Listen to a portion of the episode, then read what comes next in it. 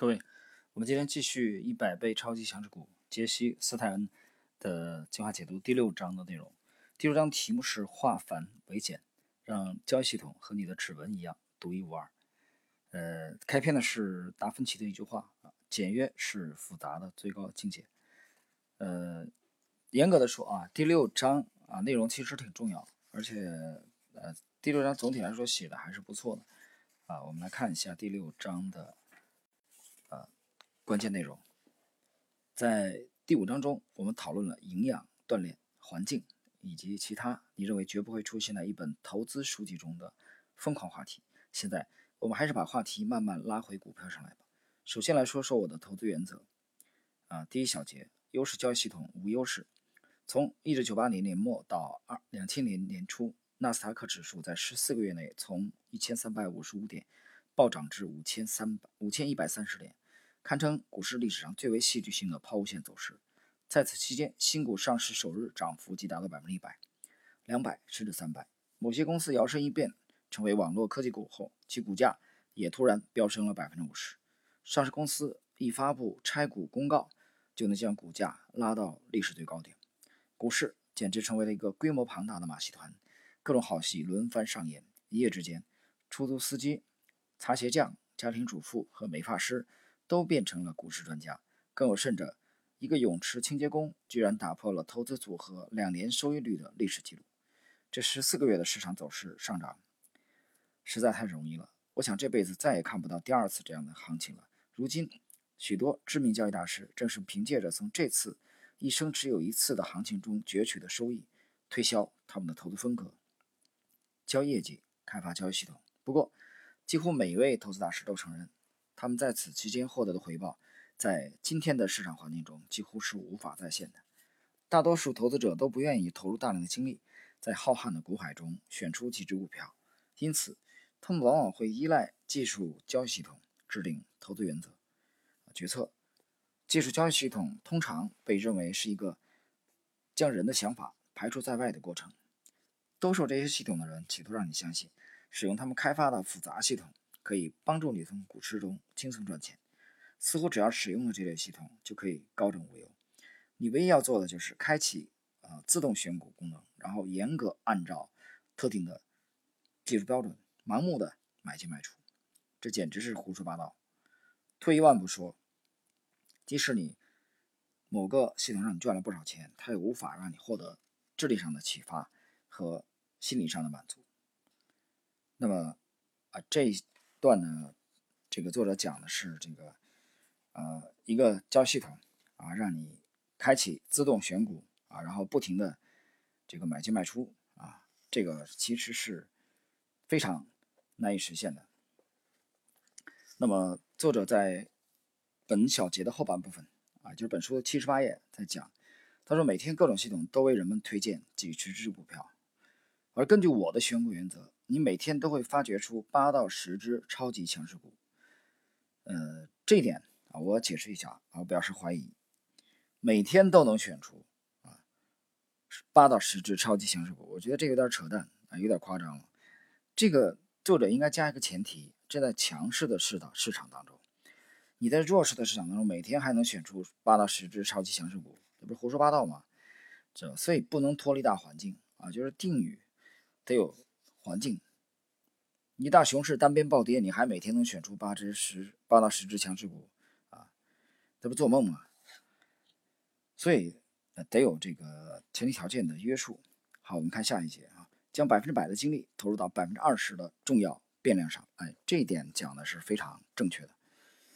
在尝试了几种不同的交易方法后，我发现最简单的方法效果往往最好。就技术分析来说，我认为监测的指标越多，成功的概率越小。呃，解释一下，这点我完全赞同。强烈建议你遵守二十八定律，将百分之百的精力投入到百分之二十的重要变量上，放弃百分之八十的无关紧要的变量。在非重要信息上投入的时间越多，你的大脑被可怕的分析瘫痪症占据的可能性越大。他们会让你的努力付诸东流。成功的交易并不需要你不停地收集印证其正确性的证据。而是需要你有计划地审视那些最基本的元素，同时忽略其他无关紧要的信息。我给投资新手的建议是：找到属于自己的最基本的投资策略，并坚持到底，忽略其他的干扰因素。你坚持的时间越久，效果就会越好，你也越可能成为投资领域的专家。记住这句话：减少关注点，才能提高收益率。呃，解释一下啊，很多的这个投资者非常忙碌啊，每天都特别忙碌，每年都特别忙碌啊，他在研究许许多多的投资理论啊，关注许许多多的投资大师啊，尝试各种各样的这个投资方法啊，但是效果并不好啊。他也划线，他也研究基本面啊，他研究江理论，研究道氏理论啊，还有这个指标叠加啊，还研究这个周期。还研究四度空间，啊，甚至还研究这个 易经啊、周易这个八卦啊、六爻等等等等，太累了。那么，杰西斯坦告诉我们说，减少关注点才能提高收益。我们继续，许多远比我成功的人都在强调尽可能简化投资方法的重要性。嗓子有点哑啊。与某些优秀的交易者比起来，那些深谙此道的投资者更加理解。以下观点：沃伦·巴菲特说，最好的交易策略往往都很简单，以至于你不得不向那些并未深度参与市场的人解释这些策略的原理。他还说，啊，查理·芒格和我很早就认识到，要保证我们投资生涯中做出的数百个决策都是明智的，很不容易。因此，我们采用的策略需要我们足够明智，但也无需每次都正确，少数几次便可。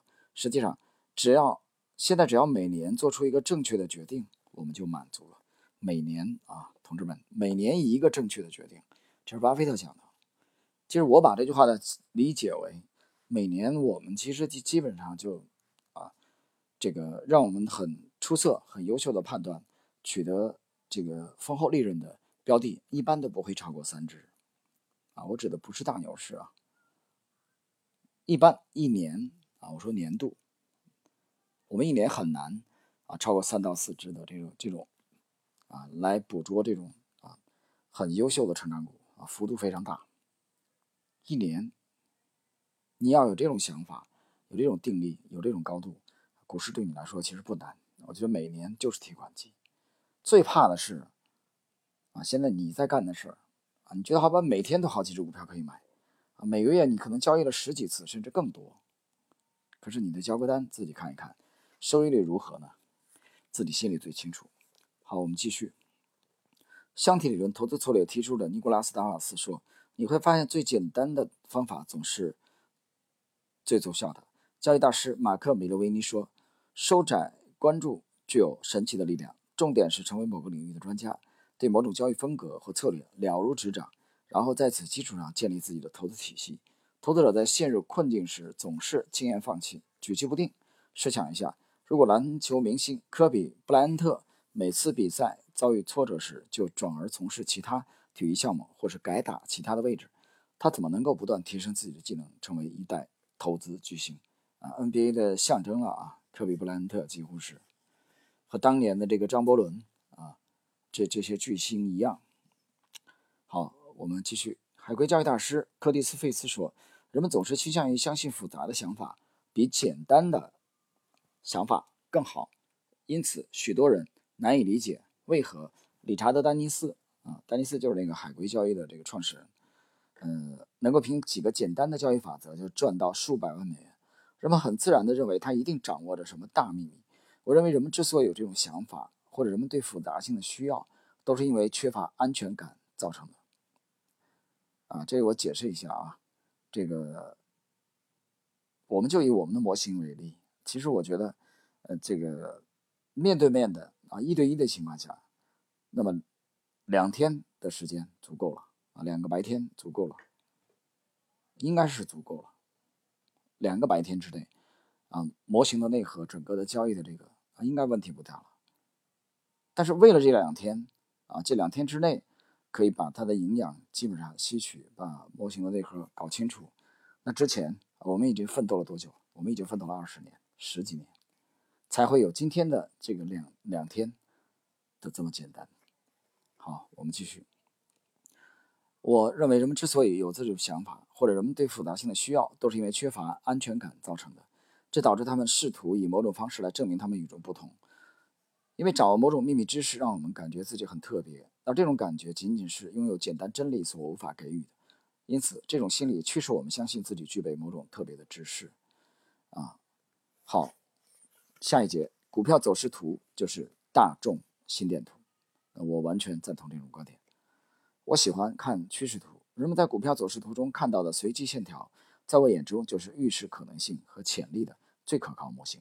股票走势图就是大众的情绪。和心理的图形化表征，它能够完美的反映特定时期内成千上万股民所经历的痛苦和狂喜。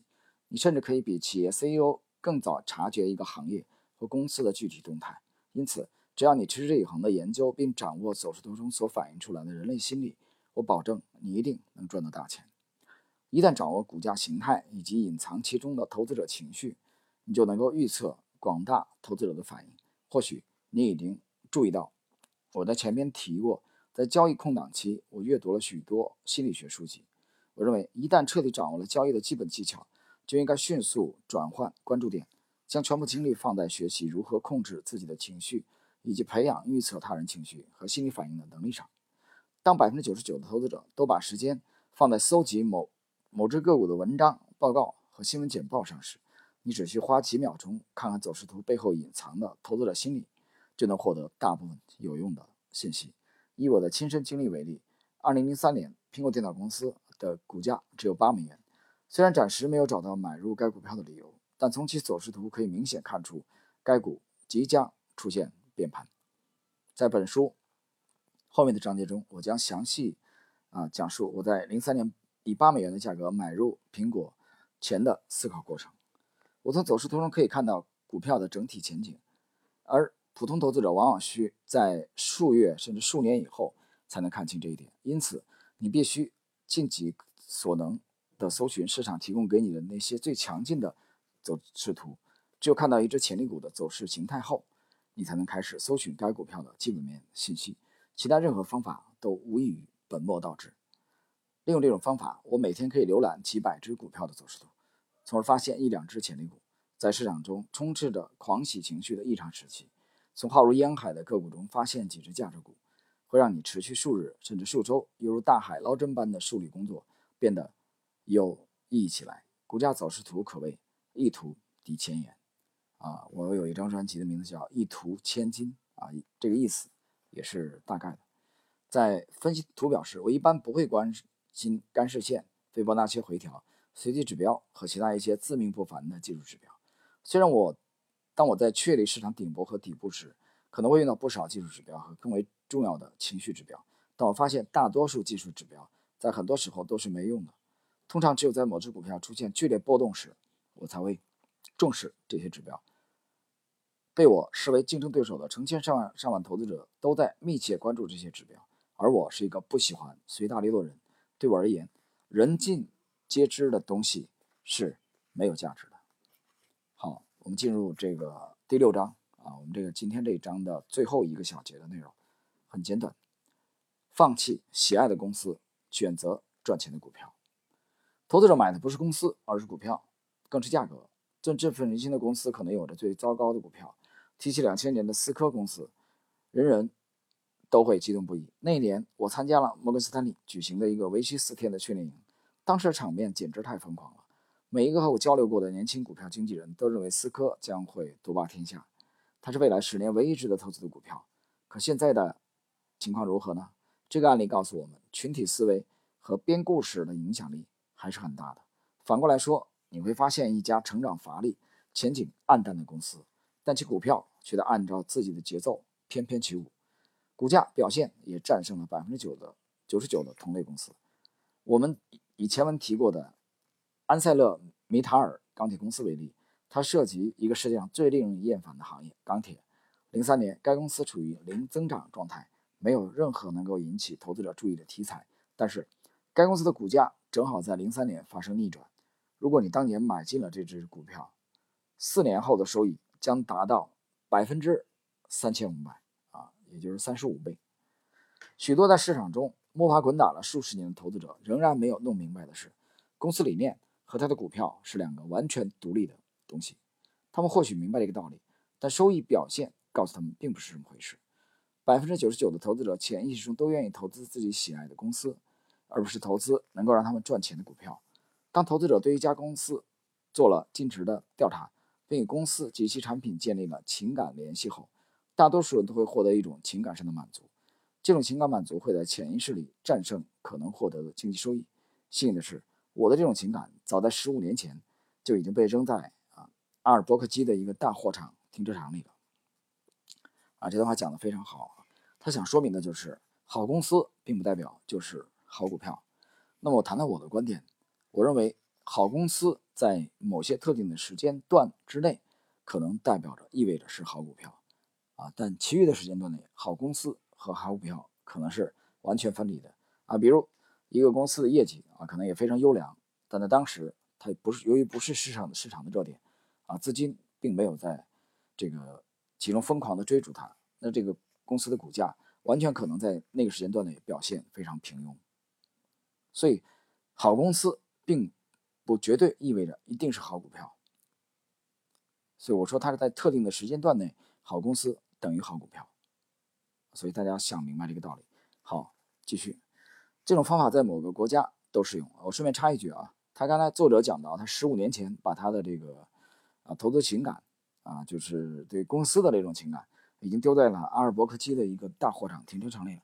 我也解释一下啊，我对某一个公司的痴迷啊，这种也在二十一年前啊丢在了深圳啊，丢在了我曾经在《中证报》读到的那篇鲁润股份的整版的套红的文章。啊，让我彻底的抛弃了这些东西，啊，让他们见鬼去吧！我从那天开始走上了完全独立的啊，独立思考的投资之路。我们继续，这种方法在每个国家都适用。普通投资者将他们辛苦赚下的血汗钱投入国外市场，仅仅因为有人向他描绘了一个美丽的故事。该国拥有丰富的资源或者上亿人口，足以在未来几年内支撑起股市的上行走势。以中国为例。十六年前我在中国旅行时，没有几个人了解这个国家。中国没有任何故事可讲，但是它的股价形态图拥有一鸣惊人的潜力。在接下来十二年里，上证指数上涨了百分之啊一千二。在另一方面，我们再来看看零八年的情况。这一年中国股市精彩纷呈。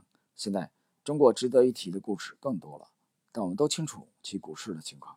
首先，投资一只走势图漂亮的股票，然后静观其变。或许，这个有着动人故事股票的未来会更加精彩。更好的情况是，你买进的股票有一个秘而不宣的故事，它能够让你在通往财富的道路上一路前行。无论好坏，我们都不要过分关注具体的公司或国家。你只要你要关心的只是能够让你获利的价格和股票。啊，赞同这点，我完全赞同。我们要关心的啊，我们要买进的。其实是价格给我们带来利润的，也是价格的波动，所以这一点和基本分析有很大的区别啊。基本分析，巴菲特告诉你说，哎买公司就是买股啊，买买股票就是买公司啊。如果你不喜欢一个股票，持有一个股票这个啊五分钟啊，你不想持有它十年，那你连五分钟也不应该持有，也不应该买，这是完全是价值投资的这个做派。但趋势投资就不是这样看。啊，趋势投资更看重它的市场的表现。好了，朋友们，今天我们这一集的内容就到这里，在下一节，下一集我们将啊进入一百倍超级强势股的第七章的内容。好了，今天就到这里。